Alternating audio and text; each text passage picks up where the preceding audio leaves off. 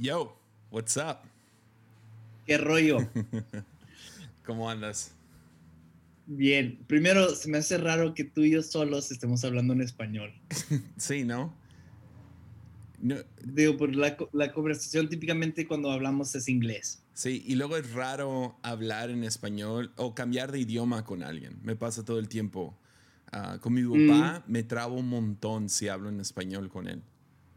Es eh, con él a lo mejor es el peor. Ah, hablo con él en español y como que mi mente está como que overheating. No, o sea, está... Me pasa lo mismo con mi papá. Ya, es...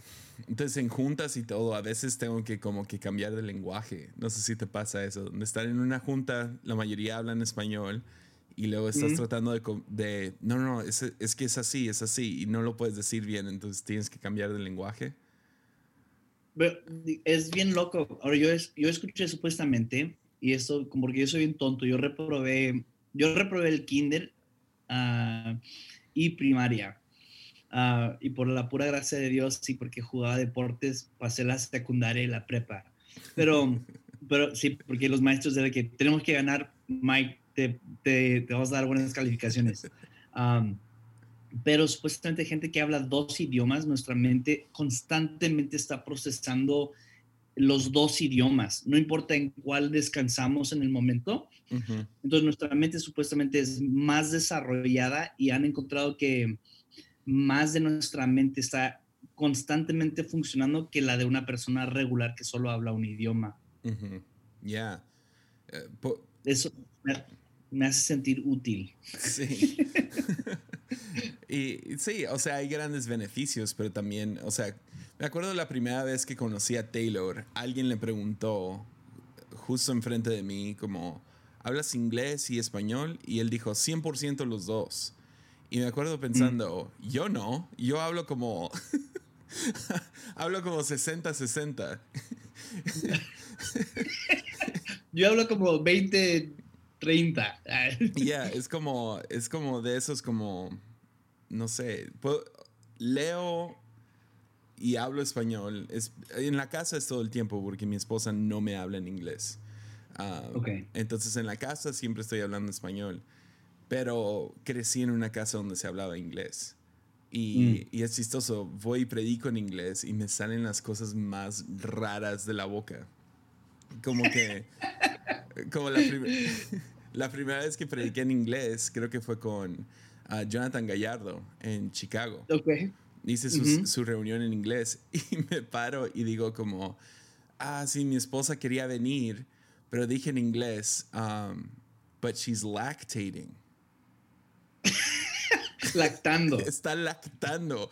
¿Por qué salió eso de mi boca? ¿Quién sabe? Pero como que mi punto fue, no podía venir porque estaba con mi, o sea, tenemos un bebé. Claro. Y está todavía en la etapa de estar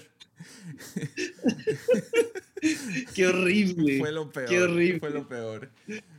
Pero sí. No, yo, bueno, yo crecí, yo nunca estudié español formalmente. Ah, entonces yo crecí, en Vino Nuevo los veranos, mis papás nos llevaban al trabajo y yo me la pasaba con los de mantenimiento. Ah, y yo aprendí un español de calle, de calle. Entonces yo siempre me estoy muy intimidado alrededor de ah, empresarios o, gente que habla con un tenor más, mucho más educado. A, mí me intimida tratar de hablar español con Enrique Bremer. Ah, el papá, el hijo no. El hijo no. Uh, nada, Pero el papá, porque él es un señor súper educado, tiene un español impresionante, un vocabulario sin fin. Y el mío es como qué rollo vato. Ah, y lo es como español callejera de los, de los 90s y 80s. Y, sí, entonces yo el español, mi español es muy sencillo y tal vez lo que más me reta es tratar de crecer mi vocabulario. Y en inglés igual, nunca fui bueno en la escuela, mi vocabulario en inglés tampoco es muy extensa, me encuentro buscando, eh, gritándole a Google ahora diciendo, hey Google, ¿qué significa esta palabra? Ah, aún con la Biblia, y ahorita estoy estudiando mi maestría en teología y me encuentro preguntando muchas cosas que yo debería ya saber. Ah, pero no, no soy tan inteligente. Como en, la secundaria prepa, ¿no, ¿no te frustraba tener que aprender inglés o español? Porque decías, no, pues ya lo hablo. ¿Por qué tengo que aprenderme todos los... Y hoy en día estoy como, ¿por qué no puse más atención? ¿Por qué, no, ¿Por qué no realmente intenté aprender cómo escribir en español? Eso tal vez es las cosas que más lamento que en el escribir español soy pésimo. Yo el acento no sé dónde ponerlo. Alguien me ha contado unas reglas como cuando ah, hay un vocal, siempre va un acento, ah, excepto en unas pocas instancias. Pero aún así, mi español es horrible. Uh, escribo pensando en inglés. Eso sí, cuando, es, cuando, cuando escribo, pienso en inglés. Entonces estoy escribiendo y sale, se, no tiene sentido la oración. No, estoy hecho garras. Estoy hecho garras. Ya. Ah, disculpa, el de las nieves pasa siempre a las 12. Perfecto. Esa es como la, tercera o cuarta vez. Tortuga ninja. Quiero una paleta de tortuga ninja. En la descripción va a decir Mike Richards y el heladero. en el podcast secreto que nadie conoce. Que nadie conoce. Oye, ¿cómo, ¿cómo arranca? ¿Cómo salió esto? Me contaste poco, pero cuéntame la historia bien. Ya, pues la idea fue, uh, pues como predicadores como que siempre estamos encajonados en tenemos que hablar de ciertas cosas, ¿no? O sea, y... La Biblia. Ya, la Biblia, Jesús, o, o, como que a veces podemos salir y decir, ah, liderazgo y cosas así. Y ah, quisimos yo y Grassman hablar de otras cosas, como uh, Elon Musk y inteligencia artificial o lo que estaba pasando en Estados Unidos en ese momento. Entonces, en medio de la cuarentena fue como, ok, ¿qué más podemos hacer uh, como para crear contenido en línea? Dijimos, ¿qué tal comenzamos un podcast que, no sé, nunca promocionamos? Uh, Y creo que él, él estuvo conmigo como seis semanas y fue divertido, pero se ocupó con cosas de la iglesia y él es pastor no, principal. Lo que me dijiste antes. Di lo que me dijiste antes. Dijo que, que le daba hueva. Eso fue. Bueno, no tan vulgar, no lo ya le dio, se aburrió. Se, aburrió. pero, pero sí, se, ya, se enfadó de esto porque ah, creo que es, sí, es Enneagrama 7. Entonces cualquier cosa emocionante, esto ya no era emocionante. Además es pastor principal, yo no, yo hago podcast. Eso es lo que yo hago. Tú eres el pastor de los podcasts. Ya, y todo comenzó con, ¿sabes que no puedo esta semana? ¿Qué tal invitas a alguien más? Y dije, ok, chido, y tú para la otra invitas a alguien. Y terminó siendo, yo me lo voy a llevar toda. Entonces, ya, es, es, interesante. Tenemos los 12 que lo escuchan y ya, está chido. 12 personas que escuchan este podcast. 12, dos guatemaltecos y algunos mexicanos. y ahora un americano pocho. Ya. Pero sí, es. No sé, a, veces quiero como que cambiarlo porque sí hay unos, hay unos episodios muy buenos donde de la nada empezamos a hablar de algo que es como, ah, esto está chido. Pero no sé, se me hace más chido que sea, que sea como que secreto porque no sé si te pasa a ti, pero cuando algo se vuelve popular, ya no me interesa. Ok. No sé si eres Pero es que tú eres un cuatro. Yeah. No, no, pero creo que, creo que es parte de nuestra naturaleza. Ah, no sé cuántas personas me han dicho como de manera mala, todos escuchan Armadillo. Es, pero me lo dicen como con un tono como, como, ah. ah, todos escuchan Armadillo. Y todos, en mi iglesia escuchan. de los podcasts cristianos hispanos. y es como, oh, gracias. Eh, pero lo entiendo porque así fui con como la banda de 1975. Todos estaban escuchándolo, estaban está en todos lados y yo no los, yo no me he sentado a escucharlos. Billie Eilish fue igual. Y luego fue cuando mm. los escuché que fue como, no, sabes que sí está chido. sí está bueno. Pero es, que conoces a alguien que, que, no sé, tienes a alguien que no te cae bien y a ellos les gusta algo y como que automáticamente no te gusta a ti. Eso sí me ha pasado. Ya, eso es como que un elemento. Luego, por otro lado, tienes el, lado como que, ah, descubrí algo. Entonces está chido mm. mantenerlo secreto. Pero creo que quería que algo secreto, underground, pero que, digo, ahorita es bien random porque literalmente me dices, vamos a hablar de lo que sea. Y, y literalmente estamos hablando de lo que sea mientras se nos viene a la mente. Pero si encuentras como ese niche de qué se trata y siempre sea secreto, y ya cuando se descubra a las masas, lo, le cambias el nombre. Yeah. Y, pero sigues haciendo lo mismo para que vuelva a ser este onda underground ah, de nuevo. Ya, pues si llega a ser demasiado popular, no sé. Eh, no, Pero ya que te lo dije yo, nunca lo vas a hacer.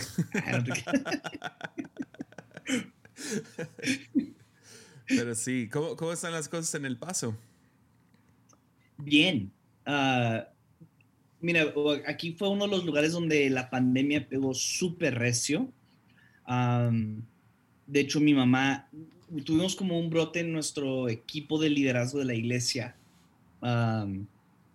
y nos enfermamos 30% del el equipo de liderazgo al mismo tiempo. Y fue un descuido muy fue un descuido pequeño que nos fregó a todos. Y en ese tiempo mi mamá se, ah, se enferma y es al mismo tiempo que en el paso la pandemia está hasta arriba, no hay camas de hospital para tener gente con COVID al punto donde están enviando gente a otros hospitales porque literalmente no hay camas. Hay gente en pasillos del hospital recibiendo atención. Mm. En el paso, las carpas que viste en las noticias, yo tuve uno de nuestros líderes en una de esas, ah, una de esas carpas externas y mi mamá la volamos a San Antonio ah, porque era la opción. Digo, estaba loco la onda aquí tan loco que tratamos de, digo, uno hace todo lo que puede por su pariente en un momento, ¿no? Y contactamos a quienes pudiéramos contactar que tal vez pudieran hacernos un paro en conseguir una cama, que eso era la lucha, literalmente era consigue una cama. Y algo que nunca piensas que en Estados Unidos lo vas a tener que hacer, ¿no? Aquí siempre todo, entre comillas, funciona. Y ahora en medio de una pandemia eh, se está colapsando muchas cosas, no está funcionando y llamamos a, gente que nos hiciera un paro ah, y un presidente de un hospital le dijo a la persona que le marcó, le dijo, estás, o sea, con disparates, estás loco, uh, mándala a San Antonio. entonces nos volaron a San Antonio, bueno, mi mamá la volaron a San Antonio, pero para volarla tenían que cerrarla y, y entubarla. Entonces, el entubarla no era debido al COVID, pero era ah, en caso de que en el aire llegara a suceder una emergencia, no tienen la manera de cómo entubarla ah, volando. Entonces, la entubaron aquí en El Paso para enviarla a San Antonio. Llega a San Antonio, estuvo ahí ah, varias semanas. A nosotros íbamos y veníamos a San Antonio, ya cuando nos dieron permiso de entrar al cuarto. Y ya en la última semana había como subidas y bajadas, hubo momentos de esperanza. Y el 4 de diciembre mi mamá pasa al cielo. Um, estaban pues toda la familia. Uh, nos, mi papá nos avisó, era, la llamada más, de hecho, no he llorado mucho, pero este momento era como los más cañones y era el momento que mi papá nos llama para decirnos, tenemos que tomar ah, una decisión acerca de mamá y nos pinta el panorama. Y esencialmente los doctores dijeron, es o la muerte o, la vida más horrible que te pudieras imaginar, porque su cuerpo ha sido, había sido tan dañado por el COVID. entonces que cuando llegamos a este punto dijo, vénganse entonces inmediatamente. Yo literalmente estaba volando de San Antonio hacia El Paso cuando estoy escuchando los audios de mi papá aterrizo en el paso, recojo a, a Hannah y nos regresamos a San Antonio en carretera. Y ah, llegamos para despedirnos. Que le doy gracias a Dios que tuvimos ese, ese momento porque mucha gente en este tipo no lo tiene. Y ya me imagino lo que es como decir adiós a, a alguien sin estar presente y no tener ese momento de como quiebre ah, de poder tener ese, ese que te pude decir adiós y pude darte un beso. Y en nuestro caso, pues sí lo tuvimos. el hospital, increíble, nos trataron súper bien. En, eh, estaba ahí al norte de San Antonio, un pueblo que se llama New Braunfels. y ah, ahí estaba bien tranquilo lo del COVID, entonces con nosotros eran muy tranquilos. Ya como todos nos habíamos infectado, nos abrió el poder entrar al cuarto con ella. Ah, y entra primero mi, mi, hermano y luego mi hermana con su esposo y luego entro yo y Hannah ah, y al final llega mi papá y estando mi papá ahí ah, es cuando muere mi mamá. Oh, y le estaba leyendo los salmos y orando con ella y, y pues pasó al cielo. Entonces, en cuanto a esa parte, pues digo, es extraña esa mamá, pero siendo cristiano, si no quiero sonar como, como uber religioso o pentecostal o místico, pero si da un resto de paz saber que mamá está con Dios, que está en el cielo. Ah, y entonces te trae, te conforta eso, te ayuda en el proceso. y entonces digo, ya dos meses, hoy son dos meses y diez días que cuando estamos haciendo esto, ah, que falleció mamá y todos hemos estado tranquilos. Para mi hija fue duro regresar y platicar con ella y ella y mi mamá tienen una relación súper cercana. mi mamá era muy buena abuela y entonces eso fue difícil y tratar de encaminar a nuestra hija a través de eso y de repente hay sus momentos Ah, pero digo, a pesar de que muere mamá, estamos bien. Y lo loco es que del otro lado ha sido como un empuje de ánimo para la congregación en el sentido de que, pues digo, ven el equipo pastoral, ven al pastor, mi papá, bien centrado y equilibrado en extraño a mi esposa, pero al mismo tiempo tengo fe en Dios, tengo fe en lo que Dios hace y creo en Dios. Y si creemos, eso es lo que le he dicho amigos, si yo creo en la voluntad de Dios, yo tengo que creer en esto también y en este tiempo también. Entonces eso nos ha dado mucho paz. Y entonces lo loco es que del otro lado, pues hemos visto crecimiento en la iglesia. y ahorita estamos con pronóstico en, varios campus para ah, cuando abrimos, ah, cuando termine la pandemia, primero Dios, ah, ya tener números de crecimiento presenciales y además agregamos un campus y encima de eso agregamos lo de la experiencia online, que nosotros no hacíamos nada en línea, nada, nada, absolutamente nada y Dios ha sido bueno con nosotros en eso. Yeah, wow. Wow.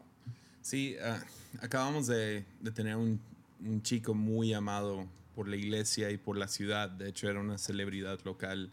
Ah, oh, falleció, fue una fiesta y, y uh, en la fiesta alguien sacó una pistola y él se le lanzó encima después de que le disparó a su amigo en la cabeza. Gloria a Dios al amigo, le rozó, uh, pero este, este, este muchacho, Horacio, se, se le avienta encima al chico que tiene la pistola y le disparan seis veces y ah, dura 10 días en el hospital. Ah, el último día de vida fue cuando se veía mejor que nunca. Y eh, su hermana entró, su hermana es parte de nuestro staff. Y ella entró al, cuarto, lo dirigió en, en, adoración, era cristiano y todo. Y como que tiene ese momento, todos estamos felices. Próxima mañana su pulmón colapsó porque uno de los, una de las balas pasó por ahí. Y y, falleció. Y su hermana, uh, Kitsa, quien está en nuestro staff, ah, puso uno de los posts más hermosos que he visto. No, no sé, no lo había visto así. ella puso, el cielo es mucho más hermoso ahora porque estás tú. Y puso una foto de su hijo. Y dije, wow, sí es cierto. yo nunca, no, no, he perdido a alguien tan cercano. con COVID murieron mis dos abuelos. Pero igual, por ser adoptado y otras razones, nunca fui muy cercano a mis abuelos. Ah, por vivir en otra nación y todo eso. Pero uh, nunca he perdido a alguien así de cercano y empecé a pensar qué tan cómo va mejorando el cielo de esa manera, porque sabes que un día vas a volver a ver a tu mamá, uh, quizá va a volver a ver a su hermano. Y ya, se me hizo tan hermoso ese post. Realmente me ministró. Ni, ni he podido decirle, no la he visto. Pero. Creo que como. No sé, nunca pensamos de la muerte tanto y aun cuando gente muere, digo, reflexionas unos días, pero hoy pues estamos entre ello y te hace como afirmar, yo, para mí en mi caso, puedo hablar por mí, afirma convicciones, uh, aún en la pérdida de seres amados. Ah, afirma el que sí hay un cielo, afirma el que vamos a ver a Jesús cara a cara, ah, afirma el que creo en la voluntad de Dios y si yo creo en la voluntad de Dios en lo bueno, también tengo que creer en la voluntad de Dios aún en las cosas que no aparentan ser buenas. y eso, eso ha sido mi, lo que me ha sostenido a mí personalmente y la plática con mi esposa y estábamos, de hecho, bajamos del cuarto y para mí era muy obvio, como que mi espíritu sabía que algo estaba por suceder. y pusimos una canción de Jason Upton que sacó hace poco, ah, que ese cuate, mano, me, cómo me fascina, cómo escribe, pero ah, la de Watching Over Me, no sé si lo has escuchado. Sí, sí, y esa canción, ah, de hecho, cuando estaba en el cuarto se lo ponía y estaba sedada. Entonces, la mejor manera que lo puedo describir es como, era como cuando estás bien, bien dormido y te quieres despertar, pero no puedes. Y así es como sentíamos que estaba mi mamá, porque se quería despertar, no podía abrir los ojos, pero notabas que quería moverse y entonces yo le decía, mamá, tranquila, no te muevas, estás sedada, ni, en tu mejor esfuerzo no vas a poder levantarte. y se tranquilizaba y luego le ponía la canción de uh, Watching Over Me y, uh, y luego le, uh, le, leía la letra. Y la letra de esa canción está impresionante, me encanta la manera que él ha escrito esta canción para reflejar un poco el como aún en el temor estás viendo sobre mí, aún en mis tiempos difíciles estás conmigo. Entonces bajamos Hannah y yo al carro, me subo al auto con Hannah y ella está llore llore escuchando la canción. Y yo me subo y e, era bien loco porque estás triste porque sabes que mamá ya se va, me estoy aguantando no llorar. Y al mismo tiempo una paz ah, increíble en ese momento de saber que la voluntad de Dios estaba sobre mamá en ese momento. Y eso es lo que me, me ministró un resto eh, en, en, estos tiempos. Perdón que llore en este podcast, tal vez soy, me llevo el, el, honor de ser el primer llorón uh, en el podcast secreto de Esteban Grasman. De, perdón, ah, no, ya no de Esteban Grasman, de Josiah Henson. Eh, originalmente era de Esteban. Originalmente, pero se rajó. ¿No, ¿No es loco cómo música nos acompaña de esa manera? O sea, mm. es mm. como la canción, no sé, perfecta para el momento indicado. O sea, qué loco cómo se, se te queda. O sea, creo, creo que es una parte grande de, de por qué algunas iglesias se, se rehusan a modernizarse. Es porque esas canciones no nomás son, ah, es nostalgia, es nostalgia sincera. O sea, hay mm. ciertas canciones que cuando las cantas y no importa cuántas veces te regresan a ese momento. Y entonces no tengo tanto juicio para pastores que dicen, no, yo quiero cantar tal canción, porque les recuerda los, al inicio y necesitamos esos momentos. Pero, pero sí. Pero creo igual, o sea, como es música para el momento, pienso en Jesús en la cruz, ¿no? Cantando el Salmo 22.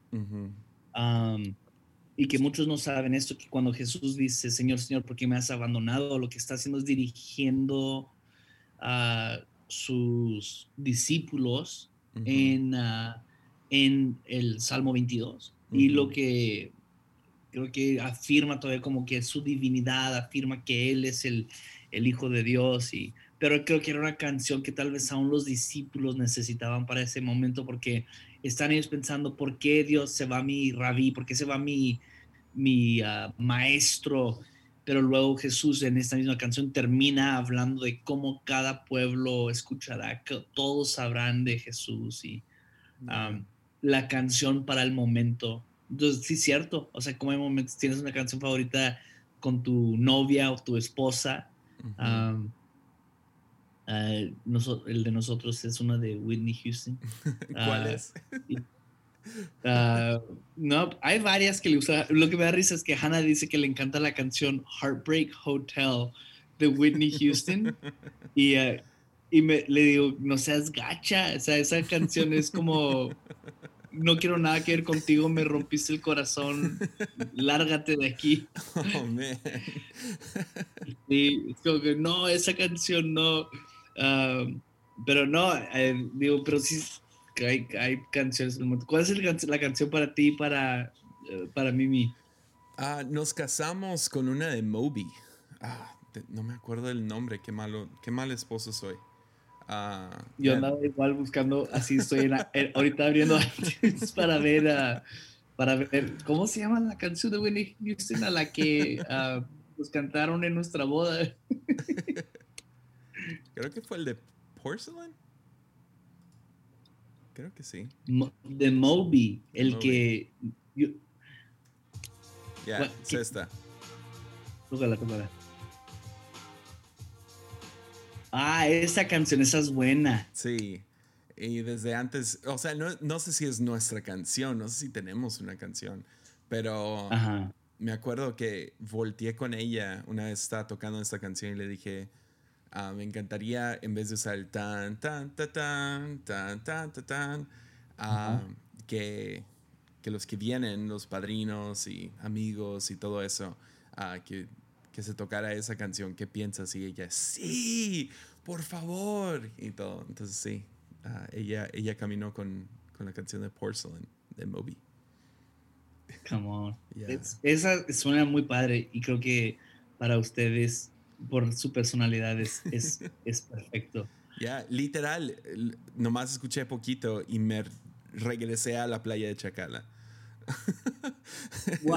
es, loco cómo te hace eso la, música. Te lleva a un espacio. Entonces, para mí esa canción de, Jason no, me lleva a un, a un, como, no me lleva a ese momento cuando muere mi mamá, pero me lleva como un lugar de que, hey, Dios está en control. sí. Sí, la música del momento. Ya, ya, wow. Pues y te, ¿cómo, cómo, cómo usted? ¿Ustedes están haciendo servicios presenciales o siguen online? Ah, estamos ya haciendo reuniones presenciales. justo después de, las fiestas de Guadalupe Reyes, ¿no? Ahí diciembre, enero, ah, hubo un pico más alto que nunca en, en, Nayarit. Entonces ahí tuvimos que pausar las reuniones presenciales. y pero ya las continuamos. Entonces el domingo pasado ya hubo gente otra vez. Y ah, hay, restricciones de horario, entonces después de las 8 todo tiene que estar cerrado. Entonces teníamos cinco reuniones en domingo, porque estamos tratando de limitarlo ¿no? a 25% de audiencia. Y uh, pues no caben. Entonces tenemos cinco reuniones ahorita, ya que gente se sienta más y más cómoda. Uh, y estaba creciendo poco a poco y luego pegó esa ola otra vez. Entonces, quién sabe cuántas de estas olas va a haber. Yo ya, yo ya me, no sé, ya me enfadé de predecir. Oye, es la, vacuna, porque en México están poniendo la rusa. Ya. Sí, ¿verdad? Eh, va a ser AstraZeneca, compraron como 77 millones de dosis, que todavía no llega y es la razón que ayer, creo que fue ayer o antier, vacunaron a 200 personas en en una nación de, de ya, 130 millones, 200 personas. Pero, pero es porque solo hay la Pfizer ahorita, entonces y México no compró mucho Pfizer y creo que Estados Unidos está, está enfocándose en vacunar a todos los posibles. Pero... Sí, aquí pero es bien confuso, mano, porque te, te inscribes a una página y luego tienes que llenar un cuestionario y lo te ponen como en orden de prioridad. y ah, yo no tengo idea cuándo es que potencialmente, así no hay una ventana de que creemos que te vamos a vacunar en el mes de julio. No, no hay, ah, no hay como una idea de eso. Entonces, si yo estoy así, ya me imagino, ah, en tu caso, Uh, vas a tener que ir a encontrar en el mercado negro una vacuna y esperar que sea real. no, pues uh, dice, bueno, salió un estudio muy chido uh, de que si ya te dio COVID, esto salió de Oxford, de hecho. Um, okay. Estudiaron a como, no sé, miles de doctores y gente que está a la línea en frente de COVID, um, frontline workers, ¿no? sí gente que, que, tuvo el virus al principio de la pandemia y si han vuelto a enfermarse. Pues ahí están enfrente de, de esto, ¿no? Claro.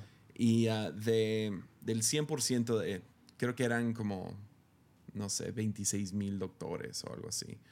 Um, solo el 80, eh, hubo 83% no habían contraído el virus otra vez. Ok. Y del 17% que, que quedaba, a lo mejor les había dado otra vez ah, o habían dado positivo otra vez, pero no estaban para nada enfermos. Ok. Y del total, del 100%, solo como 0.6% se habían enfermado de nuevo. Entonces, se cree que hay inmunidad de 83% y solo 0.6% de gente que contrae el virus se puede volver a enfermar igual de fuerte o, o peor. Ok. Ya. Ok. Entonces eso está chido. eso me emociona. Ya no necesito mi máscara en ese caso y ya. en Estados Unidos tienes como que medio esa opción, ¿no? Porque acá no. no. Es, ah, bueno, aquí, por ejemplo, la ciudad sí, aquí en El Paso han sido bastante estrictos. Me tocó el otro día. No había ido al cine en toda la pandemia. Y el otro día fuimos a ver uh, una que se llama The Little Things, uh, que si te gustan de suspenso, está buenísima. Está buena. Uh, a mí me gustó, Hannah salió enojada. pero pero me, nos tocó por primera vez que alguien nos, nos gritó el cuate, no nos pidió amablemente, nos gritó, párense seis pies atrás en las calcamonías puestas. Uh. Y es que, órale, Sí, pero nunca me había, tocado que alguien fuera tan como estricto sobre no se hagan distanciamiento social. Y, ah, entonces hay, pero hay cada caso y cada, persona. Ayer tuvimos una inspección de bomberos en, en, en el campus donde yo estoy y me, la, era una, una, una bombera. ¿Cómo se dirá la forma femenina de bombero? Ya, un bombero, no sé, bombera. Bombero mujer. Pero no me critiquen, les digo, soy pocho. Igual, ah, Pero entonces entra esta mujer que está haciendo la inspección y ella me dijo, debido a la pandemia, los quiero hacer las inspecciones lo más rápido posible. Y normalmente llegan y revisan que todos los, los letreros que dicen salida encienden, prueban que suena la alarma, uh, revisan la presión del agua en alguno de los, de los uh, sprinklers, ah, sistema de eh, contraincendios del, agua y, y revisen que no estamos tapando puertas, todas esas cosas lo revisan. No, esta mujer entró, revisó el panel que tenemos del contraincendio, revisó la presión de las válvulas ah, principales. No, no la revisó, vio que la etiqueta dijera que estaban vigentes y luego se dijo, bien, pasaste, firma y luego yo estaba esperando que me entregara la pluma para yo firmar que estaba presente y me dice, tendrás tu propia pluma. Y me quedé como que, oh, wow, le tiene miedo a la pandemia. Entonces fui, agarré una pluma y firmé, firmé con mi propia pluma. No le dije nada porque pobre, pobre mujer está, la están forzando a hacer algo que no quiere hacer, pero lo tiene que hacer.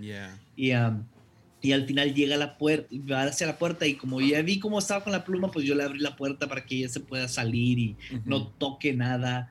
Uh, y, uh, pero sí, entonces hay todo tipo de personas. Aquí la gente bien cautelosa, que se ha cuidado mucho y luego hay los que uh, no quieren usar máscara. Hay de todo.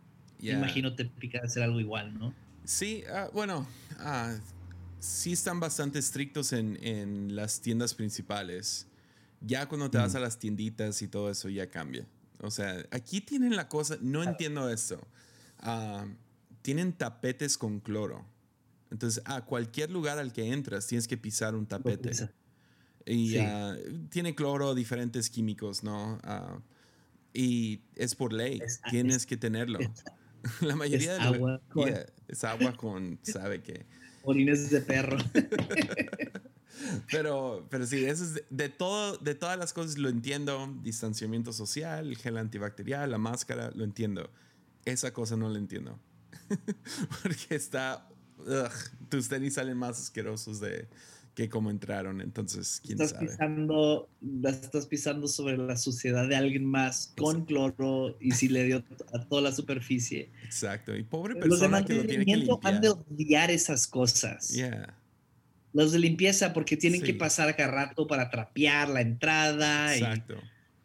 Yeah. No entiendo, no entiendo. Digo, aquí en la iglesia eh, tomamos medida de que entras, checamos temperatura. Por un tiempo aquí en la frontera pusieron gente a revisar la, la temperatura cuando entrabas a México. Entonces tú llegabas y había soldados del ejército mexicano revisando tu temperatura, pero los quitaron después de unos meses porque no agarraron a nadie con temperatura. Entonces, pues revisamos temperatura no para, no sé, que te sientes con la conciencia de que estamos, si alguien llegara con fiebre no van a entrar y luego gel antibacterial, todos con mascarillas, si no tienes te damos uno. Pero digo, más de ahí, y no hemos tenido en la iglesia, así que gente, porque pueden decir que en la iglesia yo me infecté, no hemos tenido todavía una persona que nos diga eso. Ya. Excepto un caso donde un grupito sí se acercó, se quitaron la máscara y eso fue culpa de ellos, no de nosotros. Oye, y ustedes hicieron todo un evento, hicieron visión juvenil, han hecho de hombre a hombre y todo eso. ¿Les ha ido bien? ¿La gente ha respondido bien? Súper bien. Sí, digo igual, depende de cómo anda la pandemia localmente. Entonces notamos, por ejemplo, cuando cosas están tranquilas, el número de infecciones está bajo. Aquí la ciudad todos los días nos dice cuántas infecciones nuevas hay, cuántos casos activos hay. Ah, entonces, si ese número está alto, asistencia a eventos o domingos o cualquier cosa son bajas ah, y online sube. Ah, y en domingos que son donde está tranquilo todo, asistencia sube. Entonces, por ejemplo, Visión Juvenil sí cayó justo antes de uno de las olas, justo en la subida de la ola. Y nos fue bien, yo creo, a mí digo, nosotros somos, siempre nos gustaría que fuera más gente, Ah, pero creo que fue dentro de lo que cabe bien. Y hombre a hombre también nos fue muy bien. Ah, y ah, pues ahí vamos, digo, tratas de hacer funcionar lo mejor posible y...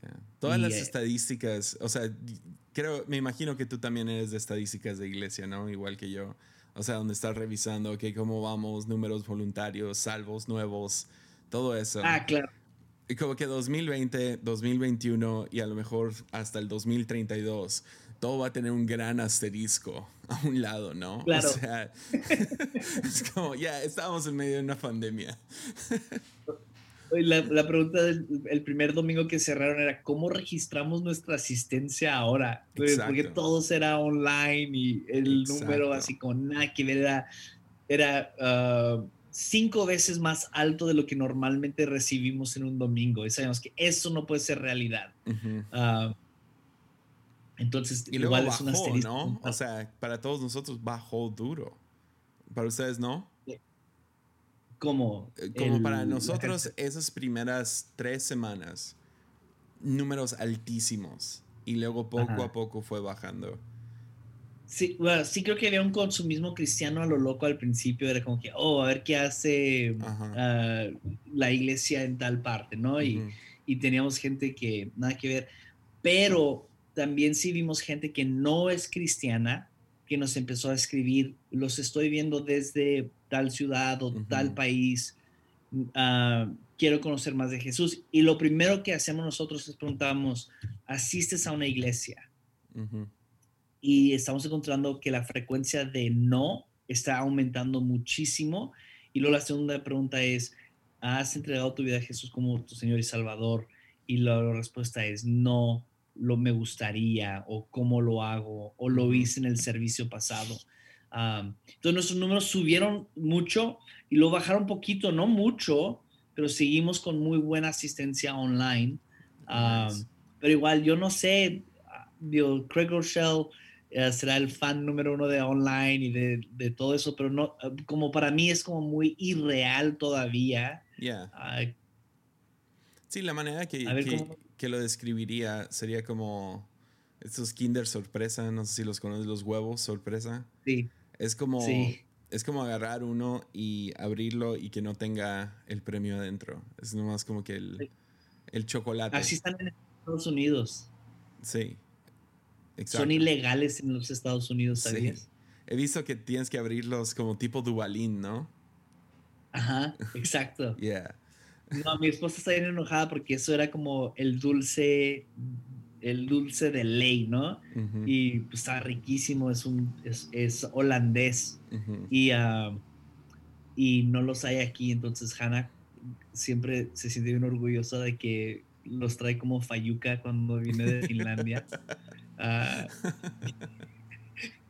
así son los finlandeses, son muy rectos. Entonces, por ejemplo, ah, ahorita estamos entrando a, compramos ah, pollos para tener huevos oh. al día. What? Sí. yes. A ver, cuéntame de esto. Esto es increíble. Mike Richards tiene pollos en la casa. Ahí te va. Esto, esto es lo más. ¿Cómo entramos a esto? Una palabra, la palabra pocha, guáchate esto, guáchate, esto. Uh, un día me despierto uh, sábado por la mañana y tengo oración con los hombres, acaba, lo hago oración online y uh, se acaba la oración y yo siempre hago el desayuno y abro el refri, chihuahua, se me olvidó que yo el día, como dos, tres días antes, había tumbado todos los huevos con un codazo. Ah, historia larga, pero no había huevos en la casa. Ah, y entonces Hannah dice, no, pues no puedes hacer, dije, hago pancakes, pero sin el huevo, hago pancakes. Y ella no, uh, va a ser horrible. Y si nos, nos, acordamos que hay una señora que vive a unas casas que vende huevos, que ella tiene sus gallinas, ella tiene sus gallinas uh, para, para vender huevos. Y Hannah le escribe a la señora y le dice, sí, yo tengo. Entonces Hannah va y Hannah ve lo que tiene la señora, el setup del señora. Tiene una jaula como de, uh, como tres metros por metro y medio, tiene una casita donde las tiene. Regresa mi esposa y dice, tú pudieras hacer esto. Dice, fácil, y empieza a hacer el cálculo. No, hemos visto ahorita, así ya es que tus videos de tus recomendados por YouTube, ahorita está tapizado, forrado de cómo construir jaulas para gallinas y cómo cuidar a gallinas. Oh, Entonces, ese día, ese día, sin como medir bien, como, hey, estamos seguros de lo que estamos por hacer, estamos por comprar un animal, crear un animal, hacen popó, va a ocupar, ah, literalmente está ocupando como, ah, ¿cuántos pies cuadrados serían? No sé. Está ocupando un buen cacho en nuestro patio, lo, hará, lo haremos vámonos. Entonces, esa tarde estoy en Lowe's comprando madera y mi esposa está en línea comprando gallinas para poder tener huevos frescos cada mañana. Oh, Entonces, y después... Qué chido. después te mando fotos. Eh, yo, a mí me encanta la construcción, me fascina, es como un hobby mío, me relajo con carpintería y cortando madera. Entonces yo me estoy divirtiendo en este proceso. La parte donde sé que me va a tocar, que no me va a gustar, es limpiar las popós de las gallinas. ¿Cuántos tienen? Ah, vamos a, compramos tres. Entonces, eh, Jara dijo, ¿dónde las compraremos? Y buscamos, te los mandan por el correo americano. Oh, wow.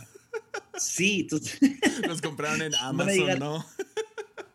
casi, casi. Entonces, ah, llegan tres pollos, tres gallinas el uh, primer, las primeras semanas de marzo y luego tenemos, yo tengo que terminar mi proyecto antes de esto porque luego tengo una semana que salgo de viaje y, uh, y no, e, ella dijo, cuando tú estás fuera, tienen que entrar ellos ya de una preparación que es complicado. Y de ahí se van, se meten a la jaula, entonces tienes que terminar. Um, entonces ya en marzo te mando fotos de, de la tienda. Y luego ahorita el debate es, ¿les damos nombres o número? Porque solo producen huevos como por tres o cuatro años.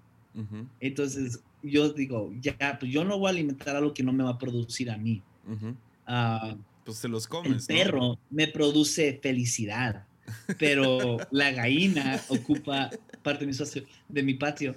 Entonces lo, lo, vamos a comer. Entonces le dije a Hannah, yo no quiero estar comiendo a, a, a Molly o a... No sé cómo lo pondré, ¿no? Uh, sí, tus pobres Yo me voy a comer número uno, número dos, número tres, número cuatro. Es lo que yo voy a comer. Um, y uh, entonces ahorita es el debate. Pero mi hija está como que, no, yo quiero ponerles nombre. Le dije, Sophie, no te vas a sentir bien cuando sabes que que Molly está en el plato. Exacto. Ah, entonces yo le dije, la otra opción sería nombrarlos como Peking o General Show o Orange Peel, puros nombres como de platillos chinos, ¿no? Este se llama Kentucky, este Fried y el otro Chicken. lo voy a hacer, lo voy a hacer. No, mi casa es una granja, mano. Yo vivo en una casa chiquita regular, nada grande, nada Ah, literalmente la casa, el tamaño de casa más normal para una familia en El Paso que pudieras imaginarte. te estoy tratando de pintar una imagen. Entonces, una casa de tres recámaras, una sala pequeña, una cocina pequeña, un patio pequeño. y ah, entonces, el, no tengo mucho espacio, pero tenemos, ahí te va la cuenta, ah, tenemos dos perros, tenemos dos gatos, un gato uh, que está viviendo en nuestro patio. Es un gato que alguien lo dejó y ha, ha decidido vivir en nuestro patio. Mi, mi esposa se hace la víctima uh, de que no, pues es que el gato uh, decidió vivir aquí. Es como que, whatever. Y ahora Uh, ay, mi hija tiene una lagartija, un dragón uh, australiano y terminamos ahora con tres gallinas en mi casita, en mi patio. me van a caer los del derechos de animales por tener tanto animal en mi casa. No, qué chido. qué chido. ¿Y vas a vender? ¿Vas a vender estos huevos? No, la razón que dan tres es porque tres producen la eh, la raza de, de, gallina que compramos ah, es el más dócil y el más callado. Esa era una de mis reglas. Yo no quiero estar escuchando a las 3 de la mañana ruidos, ¿no? Quería algo callado, algo dócil.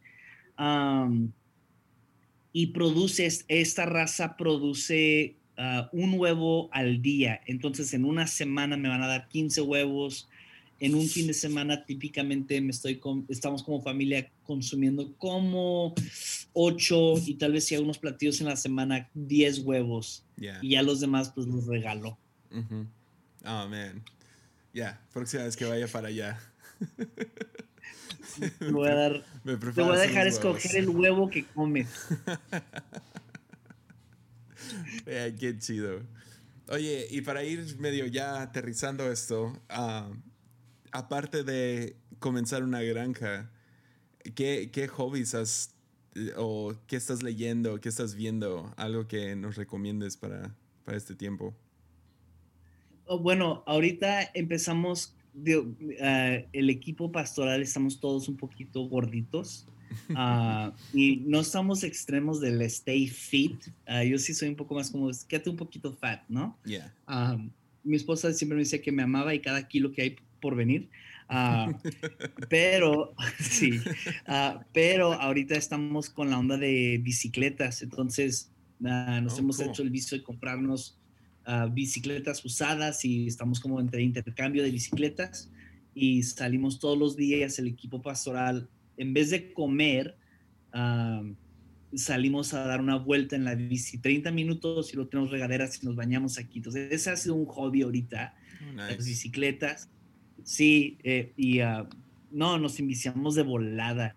Así el momento que alguien me ganó era como que, ¿qué le tengo que hacer a mi bicicleta para ganar yo de nuevo? Ah, y acaban de comprar una bici y yo me esforcé tanto para ganarle el cuate de la bici nueva, porque él tiene una bici así de marca, de renombre, una Trek. Y, ah, y él presumiéndola, y yo le dije, le voy a ganar para que le duela lo que le costó. Ah, se llama Cris Acosta por si llega a escuchar esto y pues le pongo una recia con una bici barata. Ah, pero sí, entonces ahorita es las bicicletas. Ah, empecé a leer, si te gusta el libro, tú no lees libros de liderazgo. Oh, Ah, sí, sí, claro que sí. Tú me dijiste que ya no, ya no ibas a leer libros de li- liderazgo después de leer ese de, de No en In Jesus' Name. Bueno, ese fue el que terminó con, con muchos, muchas, muchos conceptos de liderazgo. Pero, Va, va, pero dale. ¿cuál, cuál te Qué gusta? buenísimo libro, por cierto. Gracias por recomendarme. Me encontraba yo como reflexionando mucho y orando mucho después de leer los capítulos de ese libro. Yeah. Am, eh, muy buen, muy buena. Y corto. Creo que si alguien no es como que ha dado a libros, este es un buen, como, un buen libro que agarrar que te lo puedes leer y no sientes que estás con un libro tote enorme. Exacto. Ah, pero empecé a leer uno por ah, ah, Sam Chan. am, Ok. Es un consultor de iglesias Yeah. y escribió uno que se llama Who is Holding Your Ladder? ¿Quién, está, quién sostiene tu escalera? Ujú. Am, y básicamente habla de cómo ah, la- lo importante que es tener un equipo que sostiene ah, la escalera para poder alcanzar la visión. Y lo Ok. habla de las características que bu- buscas gente que sostiene escalera. Y se me, hace- me ha hecho muy, muy, muy buena, buen libro. Me ha gustado. Am, y ah, sí, y, no sé, de ahorita soy adicto al- a las ligas fantasy de la NBA Uh, ah, y de la NFL. nice. Ah, ay, sí, ah, fue el primer año en mi vida que pierdo mi liga de fantasy en la NFL y perdí en dos ligas del staff y de, de mi campus. Ah, y ahorita estamos con la de la NBA y le estoy poniendo una recia a todos porque tengo a LeBron James, el mejor Claro. jugador de básquetbol en la historia del mundo. ¿Verdad? ¿Verdad? Ah, sí, sí. Ah, y y también tengo a Steph Curry. Tengo muy buen, buen equipo. Dude, Entonces, Steph Curry ha sido tan divertido este año. ¿sabes? Pero como que fue un momento, al principio de la temporada, cuando se lastima Thompson, estaban diciendo que él no podía, entre lo que la término que usan en inglés es carry a team, cargar el equipo. Yeah. y eh, dijeron eso y recuerdo como que tuvo un juego donde metió como 12 o 14 puntos, de los puntua- puntuajes más bajos que había tenido. El siguiente juego y desde ese partido no lo paran. Yeah. Ese cuate, Es que también Draymond Green, Dios mío. O sea, es alguien de. Es, es alguien que realmente brilla atrás. Draymond Green. Sí. Empuja al equipo hacia le- adelante. y le encanta ese papel. O sea, creo que es una cosa el ser el superestrella por detrás. Es un Dennis Rodman. Ha abrazado ese papel, ¿no? Yeah. Um, No, es. No, a mí me encanta la, la NBA, soy súper fan. Yo soy adicto a deportes, así Yeah. mal, mal, enfermizo a deporte. Lo, lo- el fútbol americano, el básquetbol, más que nada. Pero me encanta. Entonces ahorita pues sí busco cualquier partido que pueda haber. O, Yeah. cuando construimos la casa donde estamos, ahí tiene su casa. ah, eh, pusieron un, no sabíamos, pero enfrente de nosotros pusieron un parque y yo le decía a mi esposa, voy a comprar una cancha de básquet para poder salir a tirar la pelota y que ponen una cancha de básquet en el parque que está frente de nuestra casa, que en el paso es muy raro eso, no lo están haciendo. Es un parque chiquito, es, un, es la esquina de una cuadra pequeña Oh, wow. y, ah, y pusieron, pu- esto es a lo que tu mi hija Eli tiene síndrome de Down y tiene alopecia, entonces no tiene pelo. Ujú. Ah, y aquí con el ca- calor del paso, si no quitamos cuidado, se le quema toda la cabeza. Ah, tú sabes de esto. Yeah, ah, sí, sí me la sé. y uh, entonces con él siempre anda con gorra, anda como, tengo, que conseguirle una gorra negra para que pueda ser tu twin. Y, uh, pero eh, pusieron unos, unos columpios enfrente de la casa con techo. Oh, wow. Eh, que es lo también aquí como que, wow, bien loco. Entonces le digo, no manches Dios, me tocó la, el campo de básquetbol no lo tengo que comprar, ahí está puesto, con, y pusieron un pavimento bien chido y una textura para que no te resbales. Entonces yo agarro la pelota, puedo ir a tirar un tiro libre y luego del otro lado llevo a él y se sube a los columpios y no nos tenemos que preocupar del sol. Ha sido de esas cosas donde, wow, Dios realmente te tiene bien chip en, esos momentos. Pero eso es lo que he estado haciendo. Qué chido. Juegos fantasy juegos fantasy y conversaciones sin rumbo con Josiah Henson. Tienes que enseñarme a hacerlo de fantasy. Quiero entrarle, no, no le sé nada, no, ni sé el concepto de Fantasy League. Va, Entonces, cuando arranquen una liga, cuando arranque otra liga, yo te invito y te encamino en el proceso.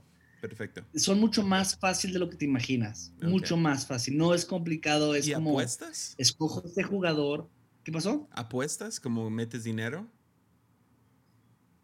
No. No te creas. bueno, puedes. No es divertido. Lo que hemos hecho. no, claro. Lo que hicimos, y de hecho debo dinero, Uh, pusimos en la liga, en la liga pusimos 20, 20 eh, dólares por cabeza. Ok. Ah, entonces, y al, ganador. Y, uh, entonces yo perdí. No, pero es que no se vale. Yo agarré mi equipo, escogí mis jugadores, los elegí, y elegí bien. Y luego yo me entero que por detrás empezaron a hacer como, aquí decían, por ejemplo, dame tal jugador y yo cierro el día que te toca cerrar vino nuevo. Entonces empiezan a hacer estos intercambios o ah, dame ese jugador y yo te invito a la comida y te llevo a donde quieras. No, entonces a mí no me lo hacía, entonces yo veía porque, ah, siempre estoy en segundo o tercer lugar, no. Pues sí, pues claro, yo no estoy comprando mis jugadores externamente para afectar la liga. Entonces, ah, por eso debo 20 dólares a, a, estos tramposos. Sebastián, que, si llega a conocer ese podcast escondido, pues ya sabes que sé que te debo dinero. no, pues, ya. Esto fue chidísimo, man. So fun. Yes, gracias por invitarme. No, gracias por estar aquí y a ver, a ver cuándo te animas a regresar. Ahí armamos la liga en vivo. Nos enseñas a todos. Va, hacemos un draft, hacemos un draft. ¿Sabes qué estaría chido? Una liga con, ah, con varios pastores o líderes. estaría padrísimo. Una liga de, uh, de básquetbol o algo así y luego hacer un draft en vivo. Lo podemos hacer en Twitch o algo así. Le damos unos Yeezys, el ganador unos Yeezys. Yo los vendo, a mí no me gustan. Los vendo. Decimos a Jaguar que los consiga de China. Unos Nike. Oye, tú estabas en Clubhouse ayer. ¿Qué piensas de Clubhouse? Todavía no lo entiendo. Ya. Ah, no sé, digo, es como este podcast que hay como conversaciones sin rumbo. Ajá. Ah, entonces, digo, está padre porque por lo que entendí es de que puedes involucrar a más voces en el momento. pero no sé, todavía no le... Gracias por la, por la invitación. Cuando vi que era algo trending, dije, ah, quiero entrar y lo es por invitación y, y ah, me diste una de tus invitaciones. ¿A quién más invitaste? Ah, invité... Me dieron como seis invitaciones. Invité a Bremer. Taylor se encargó de algunos le mandé invitación a, a Chris Méndez y luego no pudo, entonces Pablo le armó uno. Ah, ya estuvo, a ver, aquí tengo mis invitaciones. Sí, te invité a ti. Yo todavía no invito a nadie. Ya, invita a gente. Es que, ¿sabes qué es lo más chido de esta app? Es lo, es lo mejor y lo peor. Es el FOMO. The fear of missing out. Claro, que Porque- te mandan las alertas. Esto sucedió. Esto está sucediendo ahorita. Y no hay como que Y un... con esta gente. Exacto. Y no hay como que un... Ah, lo escucho después o algo así. Es como que en el momento. Y si no lo escuchaste... Bueno, Y confieso que an- anoche entro porque veo que estabas tú, estaba Taylor, estaba Andrés. Y yo es como que, a ver qué están hablando, a ver si le entiendo con ustedes y le ya entré. Y ah, pues ya vi que estaban otros y escuchando el- la conversación y yo, yo- a mí no me preguntaron qué número de pregunta quería contestar yo. te agregamos y luego te saliste. Sabes que me desesperé, te soy honesto. Estuvo larguísimo. Nos aventamos como dos horas. No, y luego volví a entrar al rato, pero ya vi como que la conversación se fue por otro lado y como le perdí la pista, ya no, ya no. Y luego mi esposa, ¿qué es eso? ¿Qué es eso? Yo tratando de explicarle una nueva red social y como que, that's so stupid. y eh, sí y no al mismo Yeah. tiempo. Y luego le, le enseñé como todos los donde hay como ah, líderes pensadores en otras áreas Ujú. ah, y cómo están hablando sobre un tema bien específico. Entonces creo Ujú. que tiene lo padre como ayer, que era una conversación bien libre y habla de lo que quieras y la conversación se va de un lado a otro, pero también puedes hacer algo bien enfocado y qué sé yo, pudiera hacer uno como, ah, ¿sabes qué estaría chido? Y que igual, igual pudieran, pudiéramos como ver esto, es uno con, ah, con, qué sé yo, como temas de teología o temas de bíblicas que podemos platicar y traer como lado perspectivos de, de diferentes puntos. Ujú. Podemos hacer uno sobre hablar en lenguas Yeah. y como invitar a varias personas más para Sí, asustar. a o gente. sea, en el futuro puede ser como que en vez de hacer las, las oraciones en algún otro lugar, horas con, con amigos ahí. Y luego puedes Oh, hacer el grupo wow. cerrado, cosas así. Está muy chido. Eso es buena idea, nunca se me había ocurrido eso. Ya. Entonces es. Y, y luego es como hacer un Zoom, pero te puede estar cambiando Sí. durante el Zoom. Y no tienes que estar preocupado por tu cámara. Entonces está chido también. Que puedes hacer Puedes como que estar un. sentado en el baño Yeah, mientras escuchas a una conversación sobre qué Yeah. sé yo. Y ahorita, porque está limitado, no puedes entrar si no tienes invitación. eh, estaba Cash Luna en la mañana en vivo y éramos como ocho. Órale. Entonces, como a lo mejor repite todo lo que habló ahí después, pero fue chido como que cuando tienes una oportunidad, ser uno de los ocho. Con escuchando Cash Cash. Yeah. Wow. Entonces, Sí, vi que entraste, vi que decía que estás tú y Alvin y otro nombre, ujú, pero yo estaba en medio de lo que lo- la, grabar la, la prédica. Es que aquí van, supuestamente viene el, el vortex polar y el domingo posiblemente se congela la ciudad porque va a caer lluvia y luego Ujú. congelar. Nos preparamos en caso de que sí suceda tener Ya. un servicio grabado, pero si no, pues lo hacemos en vivo. yeah.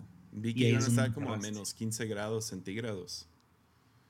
En Juárez Está y un todo. frío increíble, está Qué como loco. Finlandia. Qué loco. Sí. Bueno, aquí en Tepic no tanto. aquí no hace mucho frío. Pero sí. Pues thank you, man. No, Eso fue el divertido. clima no cambia, ¿verdad? No, aquí no. Aquí no. Good. Yeah. Chido.